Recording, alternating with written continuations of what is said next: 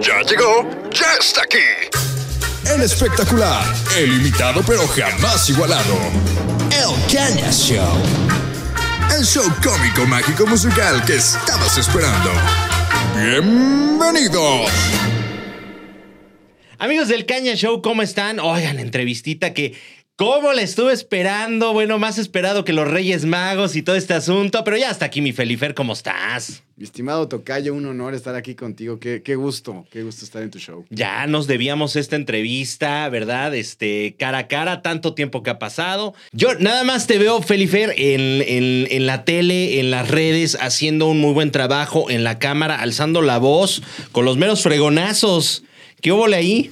Gracias, Tocayo. Pues mira, es la responsabilidad que nos dio la gente y hoy estamos en una trinchera donde tenemos que defender a nuestro país. Recientemente tú lo viste por el fallo que dio la Corte en materia electoral que derriba el Plan B. Prácticamente personajes sin sentido, por mero capricho, por mera ideología, pidiendo juicio político, destituir a los ministros simplemente porque no les gustó que hayan invalidado el Plan B. Y hoy como copresidente de la subcomisión de examen previo de juicio político de la Cámara de Diputados, un nombrezote, sí, donde nosotros sustanciamos los juicios políticos en este país, lo dije con toda claridad, no voy a permitir que usen esa subcomisión para persecución política y vendetta política y por eso lo afirmé con toda claridad, porque al final del día se ocupa mi firma para iniciar un procedimiento de juicio político contra alguien, no voy a permitir que ni siquiera intenten utilizar esa subcomisión para juicio político o para cualquier procedimiento contra los ministros, porque nos toca, hacer, como bien comentas, hoy por hoy defender a nuestro país desde cualquier trinchera. Oye, a ver, lo cierto es que, a ver, en la Cámara de pronto si hay estos acuerdos. Han sacado cosas también entre Morena, PAN, PRI, etcétera. O sea, cosas que sí convienen al país, lo has dicho en tu informe. O sea, sí trabajan eh, de pronto así como esta maquinaria aceitada, pero de pronto se les bota la canica como esto. ¿Cómo es ya la relación, por ejemplo, con esto, eh, con la oposición? Bueno, no la oposición, no, bueno, la oposición de aquí para allá, pero allá ustedes son la oposición. ¿Cómo la manejan estas relaciones? Sí, a ver, en lo federal manejo una dualidad, porque por un lado, por mi partido soy diputado federal de oposición, pero como presidente de la Comisión de Justicia, sí tengo que jugar un rol institucional. Claro. De representar a todos los partidos políticos.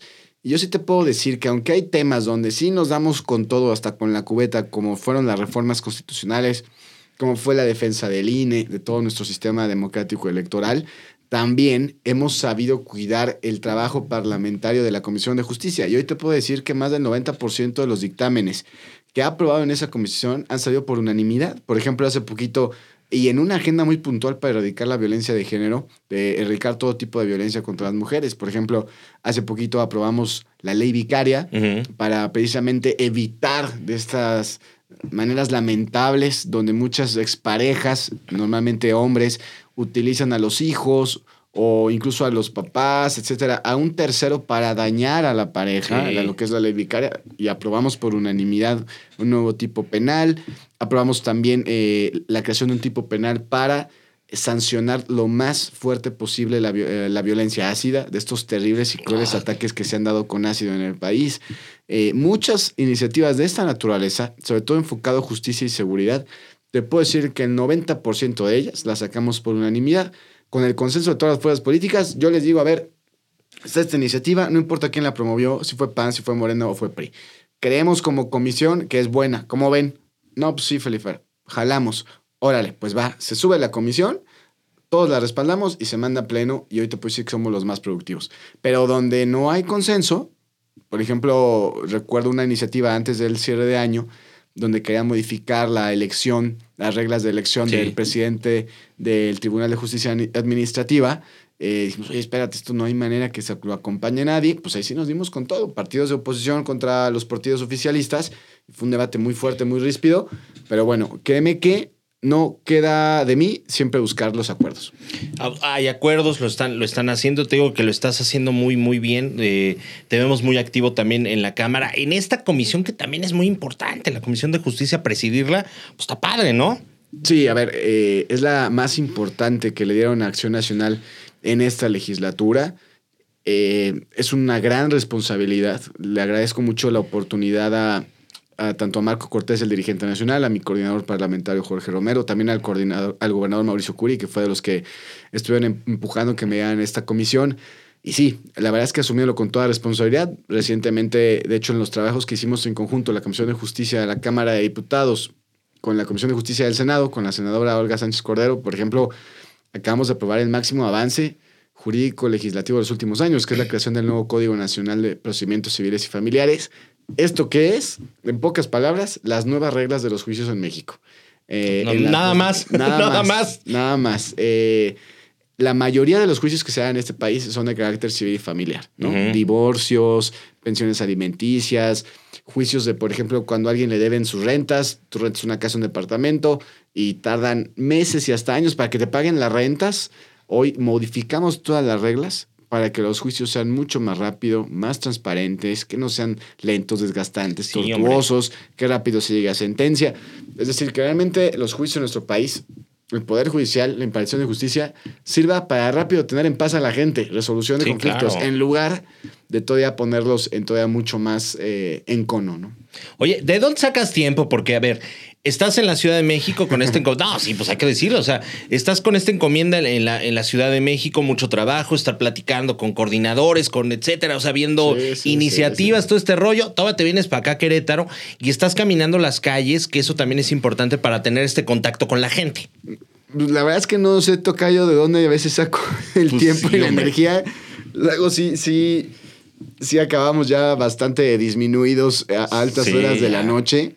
Porque mira, eh, normalmente estamos tres días en la Ciudad de México.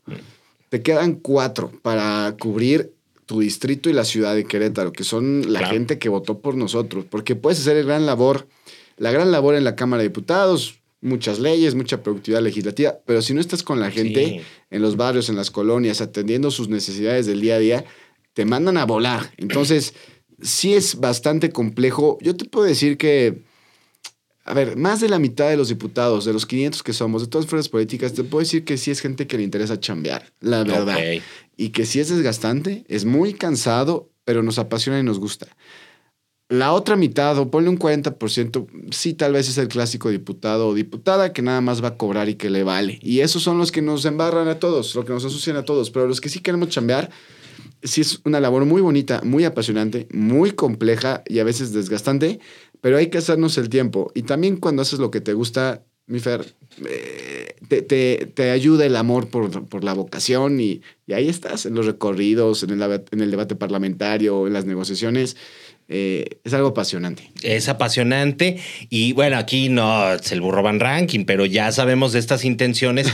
que sí, no, hombre, pues yo dije, yo la vas viendo así de, ay, mira, con el burro sí va, con el burro sí va. pero bueno, no, no te creas, mi Felifer, pero a ver, hay la, hay la intención, hay la intención, lo has dicho fuerte y claro, pues por Querétaro, ¿no? Sí, la verdad es que sí. Eh, tenemos muchísimas ganas de seguir sirviendo a Querétaro y desde la posición que para mí permite plasmar tu visión del servicio público y de la política en la instancia más cercana al ciudadano, que es el gobierno municipal. Sí, claro. Es decir, lo que tú como político coincides de cómo puedes ayudar a la gente en su día a día, la herramienta principal es el municipio, porque en las facultades constitucionales del municipio les toca arreglar el día a día de la gente. Es que es todo. O sea, exactamente es el día a día. O sea, a ver, es basura, es, es este, luminarias de la calle, es este, no sé, limpia de hojas, todo. Es exacto. El 90% de la problemática que vive el ciudadano cada día radica en facultades que toca resolver al municipio de Querétaro. Como bien comentas, lo que la gente que nos está viendo, lo primero que le interesa es que cuando sale de su casa, de entrada, que la calle no tenga baches, que esté bien, que esté en buenas condiciones. Si tiene un área pública como un parque, algunas canchas, que no estén todas pintarrajeadas, todas sucias y todas descuidadas. Que en la noche, cuando salga, se va a ir a comprar algo a la tienda, el alumbrado público funcione, que no esté tapado por los árboles, sino que esté óptimo para garantizar la seguridad que si ocupa una patrulla para un rondín o para cualquier tema, acuda rápido al 911. Este tipo de cosas caen en el municipio y es lo primero que la gente ve y siente para pues vivir con seguridad, para vivir, para vivir con condiciones dignas. Entonces, cuando un político cuando alguien que se dedica a este tema quiere plasmar su visión de cómo ayudar a la gente, la instancia es el municipio de Querétaro y claro que me gustaría estar en esa trinchera. No, y sí, tienes razón. O sea, a ver, nadie habla al 070 así de, oye, creo que la legislación civil está un poco extraña. No, pues Sí, no, sí, claro, te hablan para esos temas. ¿Ya te viste eh, trabajando? O sea, ¿ya, ¿ya te viste qué harías tú por el municipio? Sí, totalmente. Digo, si estamos echándonos a andar en este tema es porque creemos que podemos aportar algo con muchísima seriedad y con mucha responsabilidad. Hoy la ciudad de Querétaro es de las más importantes del país, con un crecimiento demográfico exponencial, donde se tiene que dar con orden todos los procesos de planeación, porque si no, Querétaro puede ser víctima de su propio éxito. Hoy el tema más importante es la seguridad. No hay cosa que más interese al queretano que la seguridad. Ahí yo me he preparado tanto en lo profesional, en lo político y en lo académico, desde que era regidor, como diputado federal la primera ocasión, ahora como presidente de la Comisión de Justicia. Queremos justicia y seguridad. Eh, mi tesis de doctorado la estoy haciendo en materia de suficiencia cualitativa y cuantitativa de los cuerpos de seguridad. Mientras la seguridad, que es el principal tema, esté blindado, esté Claro. protegido, bien planeado y administrado, creo que todo lo demás va a partir bien. Servicios públicos, infraestructura, obviamente seguir con una política de economía eh, y finanzas sanas. Es decir, mientras creo yo que la seguridad que es transversal esté blindada y protegida, de ahí va a partir absolutamente todo. Entonces nos preparamos para plantear un, un proyecto muy formal y, y serio, Fer. Pues ya, ya que es el momento, ya que es el momento. Oye, a ver, a mí me interesa mucho cuando platico con, con- con los políticos, con la gente que se dedica a, hacer política. ¿Cuál fue su despertar político? ¿Tú cuál fue tu despertar político? Ahí puede ser un momento, eh, algo. ¿Cuál fue que dijiste, ay, cabrón, me interesa? Yo creo que son, fueron, en mi caso, varios momentos. A ver, el primero y que tal vez todo el mundo atribuye es este famoso concurso que gané del niño El gobernador, niño gobernador. de 1998. Eh, ok, puede ser que ahí llegó la, la espinita, porque aparte a mí ni me gustaba la política, ni me interesaba. A mí me mandaron a concursar un día en el Instituto Querétaro. serio? Sí, así mi maestro de sexto de primaria, el maestro Cooper, me mandó a concursar. Eh, Yo era bastante aplicado, ñoño. Entonces yo creo que dijo, pues él como que le da elegida, pues, que represente al queretano.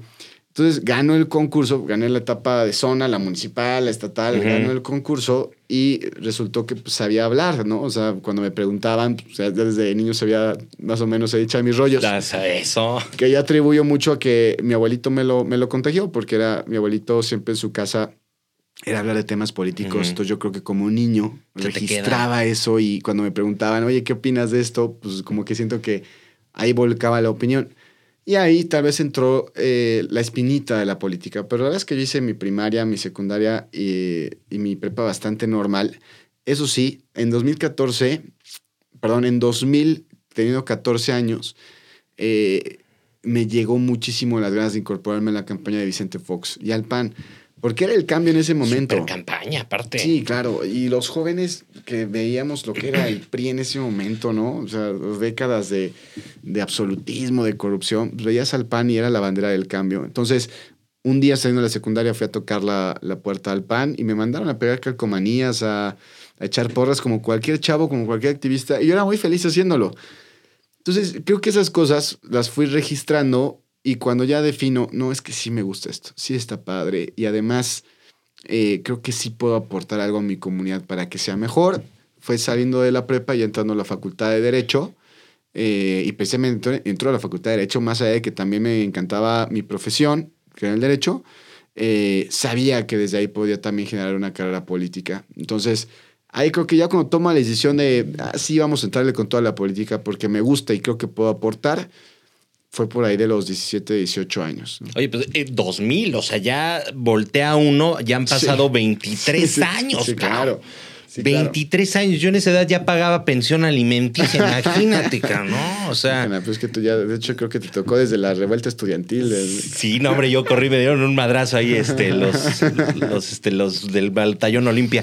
Oye, eh, te digo, o sea, está padre todo este asunto de, de, de conocer un poquito más a la persona, de estos despertares, de qué es lo que les hace clic y todo este asunto. Pero, a ver, ¿Qué, qué, qué- notas tú, por ejemplo, cuando platicas con la gente también? O sea, ¿qué percibes? Que tienes que ser una esponja, ¿no? Como político. Sí, sí, la verdad es que lo más importante es trabajar con mucha sensibilidad de lo que la gente te está exponiendo. porque ellos esperan una, una ayuda de ti, por lo menos que los escuches y realmente tengas empatía. Entonces sí tienes que tener una cabeza bastante abierta y eh, con mucha sensibilidad y empatía de que la gente lo que espera de ti es que le puedas ayudar en algo. Y si no le puedes ayudar en algo, por lo menos escúchalo. Que sienta que realmente te está interesando sus problemas. Y yo estoy convencido de que si haces eso, es muy probable que esta persona va a replicarlo eso con alguien más. Cuando ve a alguien señales de solidaridad, de apoyo, de buenas intenciones, es bastante factible que lo replique. Y más como legislador, como político, que tienes la obligación de ser un buen ejemplo, tienes que tener esa convicción de que lo que hagas, lo que escuches y como actúes va a tener una reacción. Si te portas eh, prepotente, sangrón, eh, te vale, eso se refleja y también es muy obvio. Y si así tratas a la gente, es muy probable que también eso lo puede replicar o va a generar más desconfianza en la política y vamos a tener una sociedad menos participativa, más enojada. Claro. Con, cultivando sentimientos eh, negativos, ¿no? O sea, tenemos que tener mucha sensibilidad para identificarnos con los problemas de la gente. Oye, la crítica, porque bueno, todo, todo mundo es bueno para criticar, pero sobre todo en las redes, ¿no? Pero en la calle, mira, Nadie, nadie pela estas cuentas y todo este asunto, pero te llegan a afectar de pronto algunos comentarios o te llegan a hacer clic toda esta parte de los trolls y que nada más están friegue y friegue y todo esto. Pues hay que decirlo. Hasta a mí me toca, imagínate.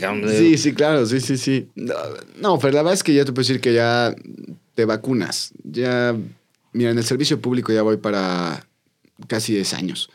Bueno, como representante ciudadano casi 10 años, pero servidor público más de 15. Y aprendes a dimensionar qué sí tienes que llevarte y tomarlo y qué no. Y yo creo que el tema de los troles, cuando hay cuentas falsas o gente que utiliza el anonimato para denostar, mira, le llegará a 15, 20 personas o a tal vez a un minicírculo que le encanta estar en esos negocios, en esas prácticas, y pues ahí se va a quedar.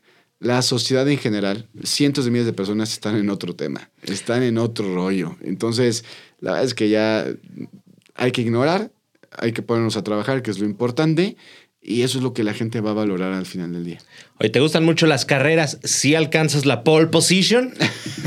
pues mira, yo te diría que más que la pole position hay que, hay que ganar la carrera. La carrera, bueno, la carrera. Ya tenido la pole, yo digo que sí agarras la carrera. Pues, pues, hay muchas cosas donde ganas la pole y, te despistas en la, en la, en la media carrera. No, a ver, yo te diría, en términos de Fórmula 1, hay que hacerle en todo caso, como, hijo, ya no me cae también Max Verstappen después de cómo. Ya, ya también, ya me cae gordo. después de cómo se portó con nuestro checo, pero a ver, ¿cómo ganó su primer campeonato en la última carrera, en la última vuelta?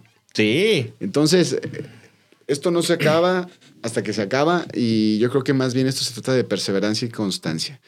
Y eh, hay que tener listas los cambios de llantas para cuando tengas que ir a, a resistencia o cuando tienes que ir al sprint hay que tenerlo listo. El coche también bien, bien eh, afinadito y muy concentrado. Entonces, esto, esto es un tema sobre todo de perseverancia y de resistencia para ganar la carrera. Estamos traduciendo abajo lo que está diciendo Felipe en términos que, entendamos todo. Si no les gusta la Fórmula 1, este... no les gusta. No, pero está padre. A ver, y rápido, si el proceso, este proceso electoral que ya estamos, vamos a decirlo de esta forma, fuera una pista, ¿qué pista sería?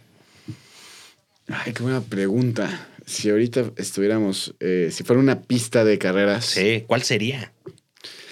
A ver, yo creo que sería eh, Mónaco. Yo creo que sería Mónaco, porque Mónaco, quien no conoce, es un circuito callejero, eh, el más complicado de la Fórmula 1, donde si te equivocas un centímetro, te vas contra la barda. Ahí no hay zona de escape o zona de salida donde te puedas regresar. Entonces, eso que te vuelve muchísima concentración, mucha concentración de no cometer errores, no calentarte. Sí, claro. No calentarte, ser siempre muy prudente, muy ecuánime, meterle la sensatez a lo que más se pueda y estar concentrado, concentrado, concentrado, dar las mejores vueltas que puedas para que siempre ahí seas quien salga en primer lugar después de los pits. Eh, entonces, yo te diría, si, si vamos en términos de, de Fórmula 1 y de carreras, hoy una carrera de esta política es, es lidiar con un circuito callejero, con la mínima opción de, de error. De error. Eso. Felifer, buena carrera. ¿eh? Sí. Te lo deseamos, buena carrera. Gracias, gracias, gracias, Fer. Oye. y hay que disfrutarla también. Pues sí, también hay que disfrutarla porque Claro. estás haciendo lo que te gusta y eso es importante. Y ojalá que todos tomemos este ejemplo de hacer lo que nos gusta, hacerlo con pasión. Y yo sí te digo algo que te conozco también de forma eh, personal. Eres una excelente persona, un excelente servidor Gracias. público y esto se traduce en pues que la gente te apapacha, que la gente te sigue y pues vienen buenas cosas, ¿no? Gracias, Tocayo. La verdad es que agradezco mucho que me lo digas porque tú también eres igual. Sí, hombre, son así. Creo que somos, nos gusta ser buenas personas A y de los madre. que estamos convencidos de que eh, si actúas bien, si vives bien, eso se te regresa. Quien hace bien, las buenas cosas van a llegar. Entonces, eh, mientras lleves ese código en tu vida, eh, más allá de lo que pueda suceder, etcétera, al final del día el tiempo pone cada quien en su lugar. Entonces, Exacto. hay que trabajar, hay que trabajar así, hacer lo que nos toca y, y estoy convencido que nos va a ir bien. Eso es todo. Muchas gracias, mi queridísimo Felifer. La primera de muchas, ¿eh? La primera de muchas porque se viene buena Sí, carrera. Claro, claro, claro, mi Fer. Y cuantas veces quieras que vengamos aquí hacer parada de pits, Este. a platicar, este, estoy puestísimo. Ya voy a pedir, es que con Felifer es como el seguro, ya voy a hacer cita de una vez. Amigo, muchas gracias. Y nosotros nos vemos a la próxima en- entrevistita. Agur. Terminó una emisión más de El Caña Show. Los esperamos la próxima semana. A la misma hora y por el mismo canal. ¡Hasta pronto! Oye, ya dije hasta pronto. ¿Por qué sigue la música sonando? ¡Ya! ¡Por favor! ¿Esto es realmente necesario? ¿Saben qué? A mí no me pagan para esto. Me voy.